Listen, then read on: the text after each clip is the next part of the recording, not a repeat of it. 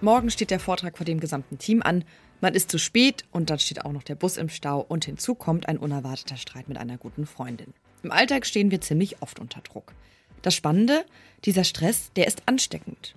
Wie der Stress anderer uns beeinflusst, warum er nützlich sein kann und wie wir uns vor dem Stress anderer schützen können, das ist nur ein Thema der langen Folge des Forschungsquartetts zum Thema Unter Druck. Und diesem Themenschwerpunkt hat sich auch das Magazin der Max-Planck-Gesellschaft gewidmet. Wir sprechen in der nächsten halben Stunde auch darüber, warum und wie Knochen sich unter Druck, nämlich in Form von mechanischer Belastung, verändern. Und wir werfen einen Blick auf Supraleitungen. Das sind Stoffe, die elektrischen Strom ohne jeden Widerstand leiten. Allerdings nur bei sehr niedrigen Temperaturen. Inwiefern auch hier Druck eine wichtige Rolle spielt, darum geht es ebenfalls in dieser Folge vom Forschungsquartett. Ich freue mich, dass ihr zuhört. Mein Name ist Amelie Baerboth. Hallo. Das Forschungsquartett. Wissenschaft bei Detektor FM. In Kooperation mit der Max Planck Gesellschaft. Zeitdruck, Ärger, Streit. Es gibt viele Dinge, die uns stressen. Dazu gehört auch der Stress anderer Menschen. Wie dieser empathische Stress unser Zusammenleben beeinflusst, warum er auch nützlich sein kann und was hilft, sich von dem Stress anderer besser abzugrenzen. Dazu forscht Professor Dr. Veronika Engert. Sie ist Psychologin am Max-Planck-Institut für Kognitions- und Neurowissenschaften in Leipzig und Professorin für soziale Neurowissenschaft am Universitätsklinikum in Jena. Sie ist mir jetzt außerdem zugeschaltet. Guten Tag, Frau Engert. Hallo, guten Tag. Sie forschen jetzt vor allem zu sozialem Stress und haben herausgefunden, dass wir auch dann gestresst sind, wenn wir erleben, wie andere gestresst sind. Und ich habe gelesen, dass Sie dazu mit Probanden und Probandinnen so eine Art Stresstest durchgeführt haben. Können Sie uns das vielleicht nochmal beschreiben, was Sie da gemacht mhm. haben? Also wir führen generell Stresstests durch hier im Labor. Das ist sozusagen unsere, unsere Art und Weise, wie wir in einem kontrollierten, standardisierten Laborraum ähm, Stress induzieren können. Und bei diesen Stresstests geht es immer darum, dass man Leute sozial unter Druck setzt. Eben genau hier wieder dieser soziale Stress, der, der so ein Ego, so eine Ego-Bedrohung auslöst und, und ähm, der unkontrollierbar und, und unvorhersehbar ist. Das ist sehr potent. Und so machen wir das auch hier bei uns. Wir stellen Leute ins Labor und sagen, ja, sie werden einer Herausforderungssituation ausgesetzt. Und wenn Sie dann hier sind, ist diese Herausforderungssituation eben so eine Art Vorstellungsgespräch. Also die Probanden stellen sich vor für ihren eigenen Beruf und haben ganz kurz Zeit, sich darauf vorzubereiten und müssen dann vor einem zweiköpfigen Komitee, die sind sehr formell gekleidet in weißen Laborkittel, ähm, stehen vor Mikrofon, sehen sich auch noch im Einwegspiegel. In diesem Szenario müssen die dann eben über ihre Eignung für ihren eigenen Beruf sprechen. Es ist auch immer wichtig, dass das relevant fürs Selbst ist. Und ähm, kriegen nur sehr wenig Rückmeldungen, gar keine positive Rückmeldung und im Endeffekt einfach nur sozialen Druck. Das ist also unser Standardparadigma zur Erzeugung von Stress. Und was wir machen, wenn wir den empathischen Stress untersuchen wollen, ist, dass wir einfach jemanden hinter die Einwegscheibe setzen, der die Person, die gerade gestresst wird, mehr oder weniger kennt und dann bei beiden parallel synchron Stress erfassen. Sowohl über das sympathische Nervensystem, also zum Beispiel über die Herzrate, als auch über unser Hauptstresshormon, das Cortisol. Mhm. Und können Sie die Ergebnisse noch mal kurz zusammenfassen? Mhm. Also da gibt es mittlerweile schon einige Ergebnisse. Wir wissen jetzt, dass Erwachsene tatsächlich wirklich eben auch auf der physiologischen Ebene beim Stress ihrer Partner mitschwingen. Also das bedeutet tatsächlich, dass je mehr Cortisol von demjenigen, der gestresst wird, wir nennen das die Zielperson, ausgesetzt, freigesetzt wird, desto mehr setzt auch der Beobachter frei also das Cortisol wird natürlich immer in einem gewissen Maße freigesetzt. Also das ist kein alles oder nichts. Ähm, aber man kann einen Schwellenwert bestimmen, ab dem man sagen kann, was jetzt ausgeschüttet wird in Reaktion auf dieses Beobachten, ist tatsächlich physiologisch relevant. Also das hat auch wirklich zum Beispiel Effekte auf das Immunsystem oder auf den Metabolismus und so weiter. Und was wir eben zeigen konnten, ist, dass das bloße Beobachten schon dazu führt, dass Cortisol über diese Schwelle hinaus freigesetzt wird. Und dann eben proportional zu dem, was auch bei der Zielperson freigesetzt wird. Und diese Proportionalität ist umso stärker, je näher man der Person ist, die da gestresst wird. Also wenn das ein Partner ist, ist das mehr als wenn es ein fremder Mensch ist, den man vorher noch nie gesehen hat. Funktioniert aber auch. Also auch da resonieren manche Leute, ungefähr 10 Prozent. Und es ist mehr, wenn man das Ganze wirklich real life, also in echt sieht, als wenn man es über einen Fernseher sieht. Aber auch da funktioniert es. Also auch da resonieren ein paar. Und wir haben bisher, und das sind jetzt noch ganz, ganz neue ähm, Ergebnisse, die, die wir noch nicht veröffentlicht haben, wir haben es auch schon bei den Kindern gesehen, aber da ist es sehr viel schwächer als bei den Erwachsenen. Also auch die Kinder resonieren mit ihren Mamas, wenn die Mamas gestresst werden. Mhm. Jetzt ähm, dieses gestresst sein, weil andere gestresst sind, das klingt ja für mich jetzt erstmal so ein bisschen unsinnig, weil eigentlich wäre es doch viel praktischer, wenn quasi eine Person zumindest die Ruhe bewahren würde. Sie sagen aber auch, dass empathischer Stress wichtige Funktionen haben kann. Welche denn? Gut, das sind natürlich Vermutungen, aber was naheläge, ist, dass zum Beispiel der empathisch, also ganz generell natürlich sind wir ja alles sehr soziale Wesen. Und wenn wir spüren, was die anderen spüren, fällt es uns natürlich viel leichter, uns auf die anderen einzustellen und zu verstehen, wie es denen geht. Also alleine das wäre natürlich schon eine sehr naheliegende, ein sehr naheliegender positiver oder adaptiver Effekt von diesem empathischen Stress. Aber ich gehe auch davon aus, oder wir gehen auch davon aus, dass es in wirklichen Gefahrensituationen eben durchaus auch so ist, dass es wichtig ist, dass man dann eben genauso wie das Zielperson das vielleicht als einziger versteht, warum jetzt gerade Gefahr im Anmarsch ist, selbst auch einen Energieschwung kriegt, weil das kriegt man ja durch den Stress. Also man kriegt die Energie, um sofort sein Leben zu retten und um zu, um, um zu flüchten, zu kämpfen, was auch immer eben notwendig ist. Und das kriegt man eben möglicherweise in, zu einem geringeren Ausmaß, aber eben auch durch die empathische Stressreaktion. Jetzt haben wir vorhin kurz äh, schon über Eltern-Kinder gesprochen. Ihre Arbeitsgruppe forscht ja auch zu sozialem Stress und Familiengesundheit. Wie hängt das denn zusammen? Also was schauen Sie sich da an? Naja, die, die Hypothese, die wir haben, die Arbeitshypothese ist, dass wohingegen dieser, dieser ab und an gefühlte empathische Stress bestimmt eine sehr adaptive Sache ist, was ist eigentlich mit Leuten, die in einem chronischen Stressumfeld leben. Also Kinder chronisch gestresster Eltern zum Beispiel. Oder zum Beispiel auch, was ist mit Leuten, die in Gesundheitsberufen arbeiten und ständig mit dem Stress anderer konfrontiert sind. Aber Sie wollten jetzt von den Kindern wissen. Also wir haben die Hypothese, dass eben Kinder, deren Eltern ständig gestresst sind und die das möglicherweise ständig miterleben und resonieren, nicht nur miterleben, sondern auch selbst mitgehen, dass es eben für die auch durchaus gesundheitlich negative Folgen haben kann weil wir wissen, dass der chronische Stress wirklich multiple negative Gesundheitsfolgen hat, beispielsweise eine Unterdrückung des Immunsystems oder auch ähm, ein Risiko für Herz-Kreislauf-Erkrankungen. Und wenn Kinder den Stress ihrer Eltern also ständig miterleben, muss man sich schon fragen, was das mit ihrer Gesundheit macht. Ähm, Sie untersuchen jetzt auch, ob es dabei einen Unterschied macht, ob jemand, der sieht, dass jemand anderes Nahestehendes gestresst ist, dabei Empathie oder aber Mitgefühl erlebt. Also inwiefern macht es denn einen Unterschied? Diese Unterscheidung zwischen Mitgefühl und Empathie, das ist was ganz Spannendes. Das kommt aus der Arbeitsgruppe von der Tanja Singer, die in Berlin forscht. Und ähm, wir, wir benutzen das ja eigentlich in der Alltagssprache mehr oder weniger synonym. Tatsache ist aber, dass wenn jemand empathisch ist, dass er wirklich ein im, im Mitleiden verharren ist. Also das ist ein negatives Gefühl, das da entsteht. Und in diesem Gefühl steckt man dann fest. Und das, das kann auf Dauer natürlich zu Burnout führen und im Endeffekt dazu, dass man sich eher abwendet für die eigene Psychohygiene. Also dass man nicht hilft, dass man nicht prosozial handelt.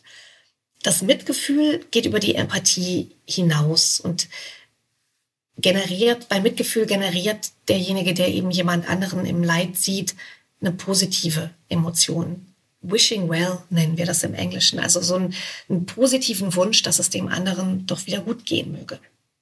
Und so minimal dieser Unterschied klingt, es ist wirklich auch so, dass ähm, im Gehirn man sieht, dass das ganz unterschiedliche neuronale Korrelate sind. Und dass während die Empathie im Grunde genommen eigentlich sehr ähnlich sehr ähnliche Gehirnaktivierung auslöst wie Schmerz, steckt im Mitgefühl eine Gehirnaktivierung der Belohnung. Und ähnlich sieht es dann auch im Verhalten aus. Wer Mitgefühl empfindet, ist sehr viel eher bereit zu helfen und leidet selbst weniger. Und in diesem Sinne gucken wir uns natürlich an, inwiefern Menschen in Abhängigkeit davon, ob sie eher empathisieren mit jemandem, der leidet oder gestresst ist oder Mitgefühl empfinden, inwieweit das möglicherweise eben hilft, ihre Stress, ihre empathische Stressreaktion zu lenken. Dann jetzt vielleicht noch zum Abschluss die Frage, ähm, wie lassen sich denn Ihre Forschungsergebnisse jetzt schon, aber auch zukünftig denn praktisch nutzen? Mhm. Also jetzt schon, noch können wir also zum Beispiel nicht sagen, ob es sinnvoll wäre, Mitgefühlstraining zu machen, um, um den eigenen empathischen Stress zu vermindern. Aber das ist natürlich unsere Annahme, dass, dass selbst wenn Menschen das nicht automatisch tun, manche Menschen tun das sowieso. Das ist, also es ist auch was, was wir tendenziell in den Kindern sehen im Moment, die ihre Mama beobachten, dass wenn die Kinder eine Tendenz haben, einfach verhaltensmäßig eher Mitgefühl zu empfinden, sie auch nicht so stark mit der Mama mitschwingen. Ähm, aber daraus lässt sich natürlich ableiten, dass wenn man das den Menschen beibringt, ganz gezielt und aktiv aus der Empathie raus und ins Mitgefühl reinzugehen, dass das möglicherweise eine sehr gute Strategie sein kann, die auch leicht zu erlernen ist, um sich selbst im Alltag zu schützen. Im Moment, bevor wir das sagen können, ob das funktioniert oder nicht, glaube ich, ist es jetzt speziell in Bezug auf die Familien gut für die Eltern, das zu wissen, wie sehr ihre eigene innere Aufgeregtheit oder Erregung ihre Kinder doch abkriegen. Und, und eben nicht nur emotional, man sagt immer nicht nur emotional, emotional ist ja eigentlich auch schon eine Menge, aber wirklich auch eben körperlich. Und körperlich auf eine, über einen Schwellenwert, von dem wir wissen, der kann potenziell auf Dauer gesundheitliche Folgen haben. Über sozialen Stress habe ich mit Veronika Engert gesprochen. Sie ist Psychologin am Leipziger Max-Planck-Institut für Kognitions- und Neurowissenschaften und Professorin für soziale Neurowissenschaft am Universitätsklinikum Jena. Vielen Dank für das Gespräch. Sehr gerne. Danke Ihnen.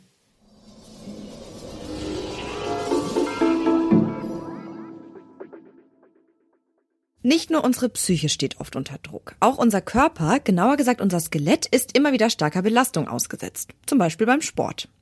Knochen reagieren darauf, indem sie sich umbauen, um möglichst fest und stabil zu bleiben. In stärker belasteten Bereichen wird dann Knochenmaterial angebaut und in Bereichen, die entlastet sind, wird Material entfernt. Und so kann sich ein Knochen im menschlichen Körper innerhalb von zehn Jahren komplett erneuern. Lange war in der Forschung aber nicht klar, wo der Ort im Knochen liegt, der diese Belastung misst, sodass die Knochen sich umbauen können. Richard Weinkamer und Wolfgang Wagermeier vom Max-Planck-Institut für Kolloid- und Grenzflächenforschung, die haben zu dieser Frage geforscht und auch was ziemlich Spannendes entdeckt. Meine Kollegin Felicitas Kuhnt, die hat mit Richard Weinkamer gesprochen und ist mir jetzt online zugeschaltet. Hallo Felicitas. Hallo Amelie. Ich habe jetzt gerade schon erzählt, dass Knochen sich verändern und ich glaube, bevor du mir so ein bisschen zu der Forschung mehr erzählst, brauche ich doch erstmal so eine kleine Auffrischung von meinem Grundlagenwissen. Fangen wir doch mal mit den Basics an. Woraus bestehen Knochen denn eigentlich? Also außen am Knochen liegt die Knochenhaut. Durch sie kann der Knochen wachsen. Die Knochenhaut enthält nämlich Blutgefäße und versorgt ihn mit lebensnotwendigen Stoffen. Darunter liegt dann die Knochensubstanz. In den oberen Schichten vom Knochen ist die fest und glatt und im Inneren besteht sie aus sogenannten Bälkchen und Hohlräumen. Die sehen so ein bisschen aus wie ein Fischernetz. Und in diesen Hohlräumen findet man das Knochenmark. Und wenn man sich die Knochen ganz genau ansieht, dann sieht man, dass sie auch aus Zellen und aus Material bestehen. Insgesamt gibt es drei verschiedene Zelltypen. Das sind einmal die Osteoklasten, die Knochenmaterial abbauen können, und die Osteoplasten, die wieder neuen Knochen aufbauen. Es gibt aber auch noch die Osteozyten. Wofür die wichtig sind, erkläre ich später. Richard Weinkammer hat mir das Ganze aber auch nochmal etwas bildhafter beschrieben. Ich glaube, was man sich einfach vorstellen muss, das sind verschiedene Bauarbeiter. Die einen, die einfach wegschaufeln den, den Knochen und die anderen, die wieder neuen Knochen hin, hinzutragen. Und das ist einerseits mal gut, um einfach neues Material hineinzubringen. Also das ist wie bei der Autobahn, die, die Löcher auszubessern, dass wieder ungeschädigtes Material äh, da ist. Also ganz runtergebrochen kann man sich das so vorstellen, dass die BauarbeiterInnen da anfangen, Material hinzuschaufeln, wo der Knochen belastet wird und da anfangen wegzuschaufeln, wo nicht so viel Belastung auf ihn einwirkt. Und was wäre jetzt ein Beispiel für so eine Belastung? Ähm, also eine Belastung ist ein sogenannter mechanischer Reiz und der entsteht zum Beispiel, wenn wir unsere Knochen durch Sport wie Joggen belasten. Da merkt man ja oft selber, dass das im Vergleich zum Schwimmen zum Beispiel eher auf die Knie geht. Ja, okay. Das war jetzt schon mal ein ganzer Batzen an Info, aber auf jeden Fall clever, dass die Knochen auf so eine Belastung reagieren. Hm, jetzt eine blöde Frage vielleicht, aber warum ist es denn überhaupt so wichtig, dass Knochen sich je nach Belastung umbauen können? Nee, das ist gar keine blöde Frage. Richard Weinkammer hat mir das so erklärt wenn ich die Möglichkeit habe, mich an äußere Belastungen anzupassen, bin ich einfach flexibler. Ich, ich muss nicht wie unsere Brücken schon für den äh, schlechtesten Fall vorbauen, sondern ich bin flexibel. Wenn ich mehr Material brauche, baue ich halt mehr dazu. Wenn ich im Weltraum bin und, und nicht das Material brauche, dann, dann wird der Knochen abgebaut. Das Ziel ist dabei immer, dass der Knochen möglichst fest und stabil bleibt und durch diese Umbauten wird es erreicht. Der Knochen kann so Spannungen abbauen und hat dann maximale Stabilität. Das wäre also ein gesunder Knochen. Und gerade ältere Menschen haben ja auch oft mit Knochenkrankheiten wie Osteoporose zu kämpfen. Okay, das heißt, der Knochen erneuert sich also, um stark und gesund zu bleiben. Aber wie empfangen denn die Knochen überhaupt diese mechanischen Reize, die ihnen signalisieren, Umbau nötig? Also genau dazu forschen Richard Weinkammer und sein Team. Du kannst dir das so vorstellen, Knochen besitzen Sensoren. Das sind Sinnesfühler, die auf Druck reagieren und miteinander kommunizieren können. Und dadurch können sie dann auch auf mechanische Reize, wie zum Beispiel die Belastung beim Sport, reagieren und dann den BauarbeiterInnenzellen signalisieren, Achtung, hier müssen wir jetzt ran. Mhm. Okay, und dass es diese Sensoren gibt, das war, ähm, glaube ich, auch schon länger bekannt. Nur wo die genau liegen, das haben Richard Weinkamp und sein Team erst vor kurzem rausgefunden, richtig? Genau. Und um diesen Ort zu finden und mehr über die Sensoren zu erfahren, haben sie sich die Osteozyten nochmal ganz genau angeschaut. Die habe ich ja vorhin schon mal kurz erwähnt. Da diese Zellen im Gegensatz zu den Osteoklasten und Osteoplasten an den Bauarbeiten, die ich beschrieben habe, nicht beschäftigt sind, hatten viele WissenschaftlerInnen die gar nicht so richtig auf dem Schirm. Die sind aber ziemlich interessant, weil tatsächlich sind 95 Prozent der Knochenzellen Osteozyten und die sitzen in kleinen Höhlen im Knochen verteilt, sind aber trotzdem miteinander verbunden. Das ist so ein bisschen ähnlich wie das neuronale Netzwerk im Gehirn. Mhm. Und ich vermute mal, dass jetzt bei diesen Osteozyten dann noch ein bisschen äh, mehr dahinter steckt, sonst hätte sich Richard Weinkammer die ja nicht so genau angeschaut, oder? Genau, die zu untersuchen ist aber gar nicht so einfach, weil diese Zellen eben so eingemauert in diesen kleinen Höhlen liegen. Nachdem diese Zellen sich so versteckt halten in ihren Höhlen, haben auch Biologen und alle immer Schwierigkeiten, an, an diese ranzukommen. Darum ist es, glaube ich, ein, ein ziemlich guter Trick, sich nicht die Zellen selber anzuschauen, sondern das Höhlensystem. Und das machen wir so, dass wir einfach in den Knochen einen Farbstoff eindringen lassen. Dieser Farbstoff legt sich an diesem Netzwerk, an diesem Höhlensystem ab. Und dann können wir mit, mit, mit dreidimensionaler Mikroskopie, aber da, da reicht Lichtmikroskopie, uns, uns dieses Höhlensystem anschauen. Also dieses Höhlensystem nennt sich das lacuno-kanalikuläre Netzwerk. Okay, also es gibt diese Osteozyten im Knochen verteilt, die miteinander verbunden sind.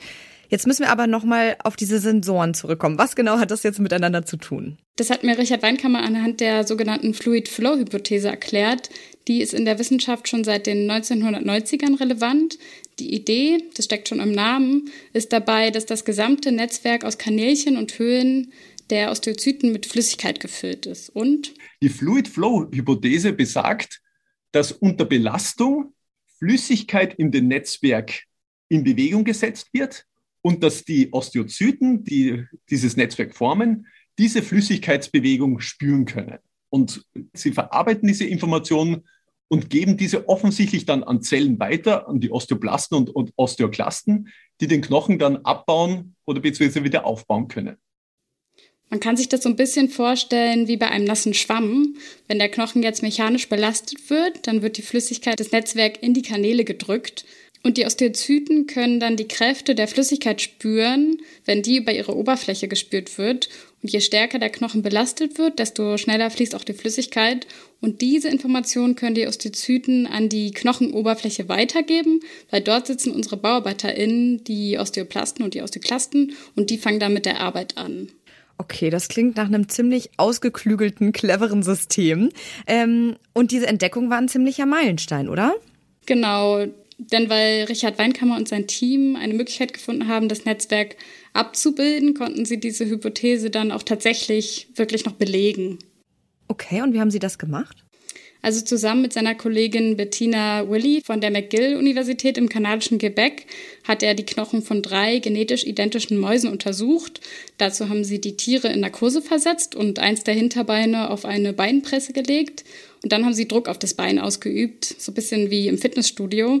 Und dann haben sie, Achtung, jetzt kommt wieder dieses komplizierte Wort, lakunokanalikulären Netzwerke von den Mäusen mit dieser Farbmethode, die wir schon erklärt haben, abgebildet und so konnten sie nämlich nachstellen, wo am Mäusebein Knochen dazu wachsen müsste und wo sich Knochen abbauen würden. Wir haben genau das Netzwerk ausgemessen und dann berechnet, wie wäre der Flüssigkeitsfluss in diesen Netzwerken.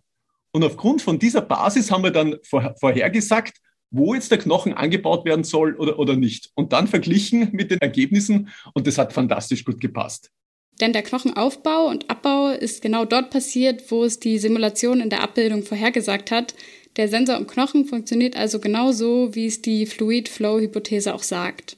Okay, ja, das ist äh, natürlich ein ziemlich krasses äh, Forschungsergebnis, wenn man so eine Hypothese belegen kann. Was können denn diese Forschungsergebnisse jetzt konkret für die medizinische Zukunft bedeuten? Also erstmal können grundlegende Erkenntnisse dabei helfen, Knochenkrankheiten besser zu verstehen und eine andere Frage ist jetzt, ob das Netzwerk in den Knochen mit dem Alter schlechter wird.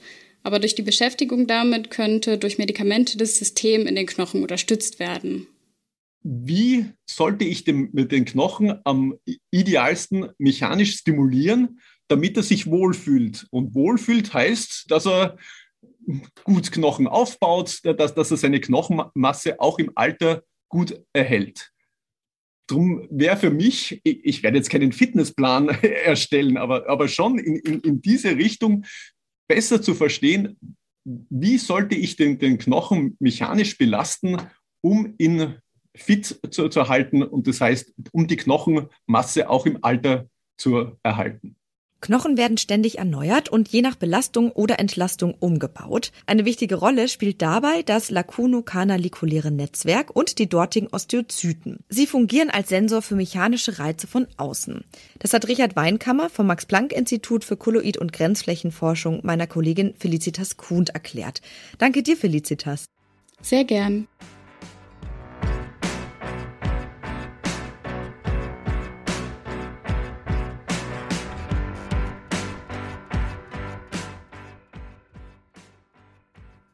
Wir haben gerade schon über Druck gesprochen, der sich auf unsere Psyche, aber auch auf unsere Knochen auswirkt.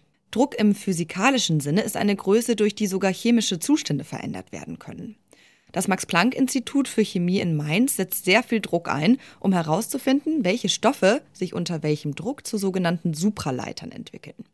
Supraleiter, das sind Stoffe, die Elektrizität ohne Widerstand leiten, allerdings nur bei sehr, sehr niedrigen Temperaturen. Ihr Einsatzbereich ist daher ziemlich begrenzt. WissenschaftlerInnen forschen aber schon sehr lange an Supraleitern, die eben bei Raumtemperatur funktionieren. Denn wenn Elektrizität bei Raumtemperatur ganz ohne Widerstand geleitet werden könnte, würde man nicht nur sehr viel Strom sparen, auch viele technische Anwendungen würden dann erleichtert. Wo die Forschung steht, dazu hat meine Kollegin Claudia Peissig recherchiert. Hallo Claudia. Hallo Amelie. Wir sprechen heute über Supraleiter, also Stoffe, die Elektrizität widerstandslos leiten. Und ähm, es ist natürlich schon ein bisschen komplexer. Deswegen dachte ich, wir könnten vielleicht am Anfang nochmal abklären, wie wird denn Elektrizität momentan geleitet und was ist quasi das Problem dabei? Also warum forscht man zu Supraleitern? Ja, also ähm, Strom entsteht ja, indem elektrische Teilchen, also zum Beispiel ähm, Elektronen, unter Spannung gesetzt werden. Und dabei gibt es Metalle, die leiten Elektrizität äh, besonders gut. Aber ein gewisser Widerstand bleibt einfach immer. Denn physikalisch gesehen ist es nämlich so, dass sich diese Elektronen ähm, an den Atomen der Leitungen reiben. Durch diese Reibung werden Stromkabel übrigens auch warm. Und ähm, da bei dieser Reibung entsteht auch dann dieser besagte Widerstand. Und dadurch fließt der Strom einfach langsamer. Es geht also Energie verloren. Und die Materialien, die Strom mit dem geringsten Widerstand leiten, sind äh, zum Beispiel Kupfer oder Silber. Aber Silber ist natürlich viel zu teuer. Und deshalb ist in unseren Stromleitungen ähm, eben auch Kupfer enthalten. Aber selbst wenn man Silber nehmen würde, wäre der Widerstand auch nicht ganz weg. Also es ist immer ein gewisser Widerstand. Und wenn wir uns jetzt aber vorstellen, dass es diesen Widerstand einfach in allen technischen Geräten nicht mehr gibt, dann würde Strom einfach viel, viel schneller und effizienter fließen. Mhm. Und diese Supraleiter, die können das ja, also Strom oder Widerstand leiten. Ähm, wie funktioniert das denn? Das habe ich auch ähm, Michael Eremetz gefragt. Er arbeitet am Max-Planck-Institut in Mainz und forscht zu Supraleitungen. Er hat mir ganz genau die Wirkungsweise von Supraleitern erklärt. Because electricity it's transferred with the help of electrons. And electrons, when they move through materials, through crystal, they collide ions of crystal. And therefore they lose energy. And therefore there is resistance. But in superconductor, in this very tricky way, electrons combine in pairs. And when they combine in pairs, it's already a little bit difficult to explain because they they have com completely different properties. And these pairs can condense. Condense is some new state, so collective state. And these collective states of paired electrons go through crystals without any resistance. Er hat erklärt, dass die Elektronen mit den Kristallionen der Leitungen, durch die sie fließen, eben kollidieren. Und das erzeugt Widerstand und führt eben zu dem Energieverlust. Bei Supraleitern aber, wie zum Beispiel Aluminium oder Quecksilber, verbinden sich diese Elektronen unter ganz, ganz bestimmten Voraussetzungen ähm, zu so einer Art Metazustand. Und dadurch löst sich dieser Widerstand an diesen Leitungen auf und der Strom kann dann eben widerstandslos fließen. Allerdings gibt es eben einen großen Haken, denn die widerstandslose Leitung von Strom funktioniert bei den Supraleitern nur unter sehr bestimmten Bedingungen. The difficulty is that superconductivity is low temperature phenomenon. Only at low temperatures there are applications. Very low temperature, minus 250 degrees. And this is big obstacle for application of superconductivity. Ähm, also Supraleiter funktionieren nur bei sehr, sehr niedrigen Temperaturen. Und erst wenn die Temperaturen niedrig genug sind, verlieren diese Materialien ihren elektrischen Widerstand. Und die Temperatur, bei der das passiert, nennen PhysikerInnen übrigens Sprungtemperatur. Und bei den meisten Supraleitern liegt die Sprungtemperatur bei etwa minus 250 Grad und noch viel kälter. Und das schränkt die Anwendbarkeit von Supraleitern natürlich sehr stark ein. Okay, ja, kann ich mir vorstellen, denn wie soll man denn eine Stromleitung mal eben so stark runterkühlen? Ja, genau. Und das geht nicht wie bei uns in der Tiefkühltruhe, sondern dafür braucht man echt schon sehr starke chemische Kühlmittel, wie beispielsweise Stickstoff. Es gibt zwar schon Bereiche, in denen Supraleiter bei sehr niedrigen Temperaturen angewendet werden, zum Beispiel in der Medizin, da werden supraleitende Magneten eingesetzt, bei Kernspintomographen, also MRTs, aber die Anwendbarkeit ist halt sehr begrenzt. Ähm, und das Ziel der Forschungsgruppe von Michael Eremetz ist es deshalb, Supraleiter zu finden, die man eben auch bei Raumtemperatur benutzen kann. Und da kommen wir auch schon wieder auf unser Thema unter Druck. Denn Ermetz und seine KollegInnen haben herausgefunden, dass manche Stoffe unter sehr, sehr hohem Druck schon bei minus 23 Grad zu einem Supraleiter werden. Mhm. Und äh, da frage ich mich jetzt natürlich, wie die das äh, überhaupt herausgefunden haben. Na, sie haben versucht, im Labor eine Situation herzustellen oder nachzustellen, in der ein sehr hoher Druck entsteht, und zwar mit Hilfe von Diamanten. Simply we have two diamonds and press each other. And in between tips of diamond, we put some material. And over diamond, we deposit electrical leads. So diamond does not conduct, but electrical leads conduct.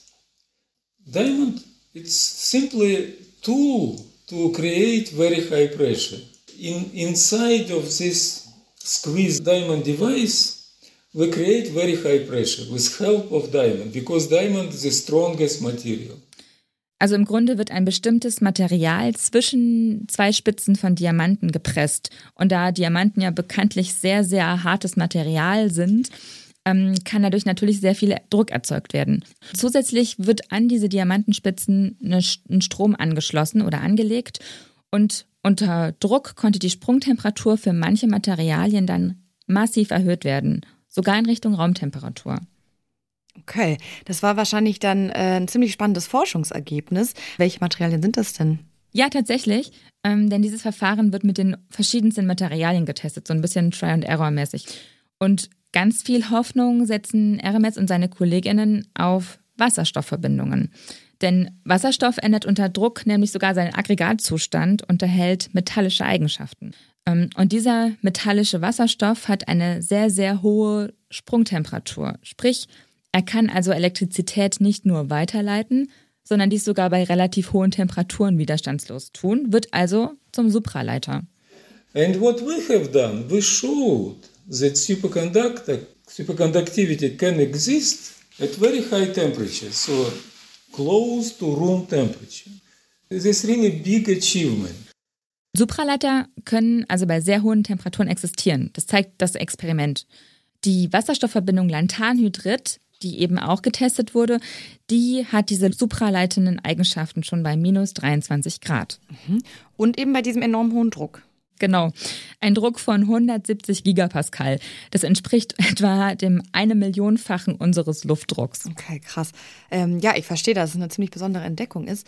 Aber jetzt mal ganz ehrlich, das ist ja immer noch super kalt, minus 23 Grad Celsius. Und diesen Druck, den kann man ja in der Realität auch nicht herstellen, oder?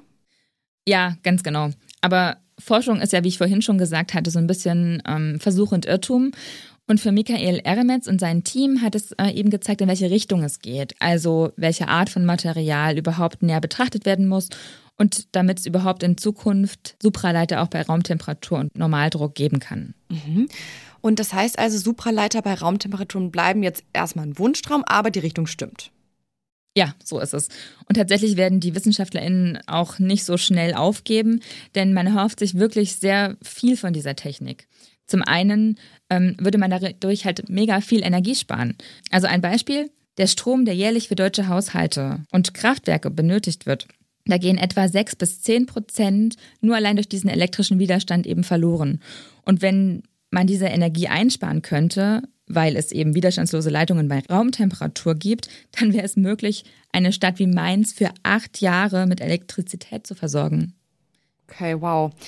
Jetzt verstehe ich, warum die Forschung da so hinterher ist. Ähm, ich vermute aber, dass äh, man da auch noch dann andere Anwendungsbereiche hat, wo diese Supraleiter nützlich wären, oder? Ja, genau. Most obvious application is magnetic fields because it will be world of magnets. So magnets for MRT, it is very obvious application. Also, you can imagine that it's also capacity of energy because you can pump a lot of energy in the coil and just keep it. Very big uh, accumulator. And uh, a lot of applications for accelerator, for fusion. They need strong magnetic field, but cooling. Michael Eremitz hat mir erklärt, dass unsere Zukunft eine Welt der Magneten sein wird, in der Supraleiter sehr wichtig sind. Ähm, denn Elektromagnete, die bestehen aus Spulen, eben durch die Strom fließt.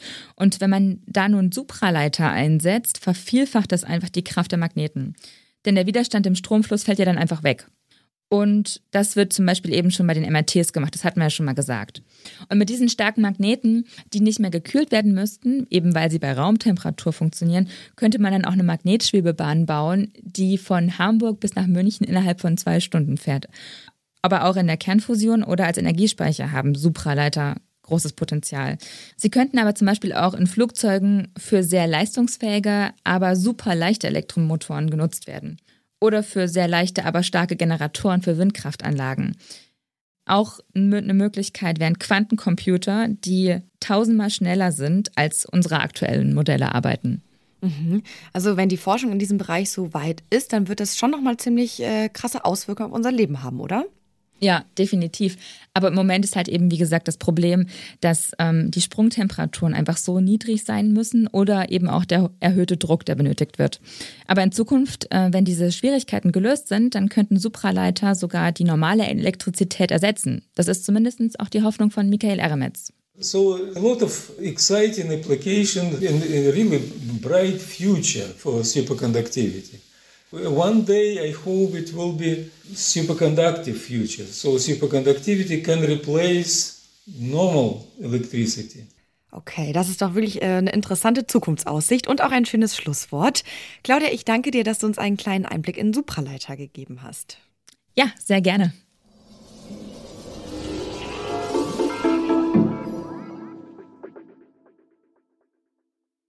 Unter hohem Druck verwandeln sich bestimmte Stoffe zu Supraleitern, die Strom ohne Widerstand leiten können. Unsere Knochen, die haben Sensoren, die Druck spüren und veranlassen, dass Knochenmaterial ab und angebaut wird. Und wenn wir psychisch unter Druck stehen, dann wirkt sich das auch auf unsere Mitmenschen aus, in Form von empathischem Stress. Über diese drei ganz unterschiedlichen Themen haben meine Kolleginnen Felicitas Kuhnt, Claudia Peissig und ich mit drei WissenschaftlerInnen von verschiedenen Max-Planck-Instituten gesprochen. Vielen Dank an dieser Stelle nochmal an Veronika Engert, Richard Weinkammer und Michael Irremetz für die spannenden Interviews. Die lange Folge des Forschungsquartetts, die findet ihr auf Detektor FM und bei Apple Podcasts, dieser Spotify oder im Podcatcher eurer Wahl. Und da gibt's auch alle anderen langen Folgen, zum Beispiel über Emotionen. Ich wünsche euch ganz viel Spaß beim Anhören. Mein Name ist Amelie Berbot, macht's gut und hoffentlich bis nächste Woche. Das Forschungsquartett. Wissenschaft bei Detektor FM. In Kooperation mit der Max Planck Gesellschaft.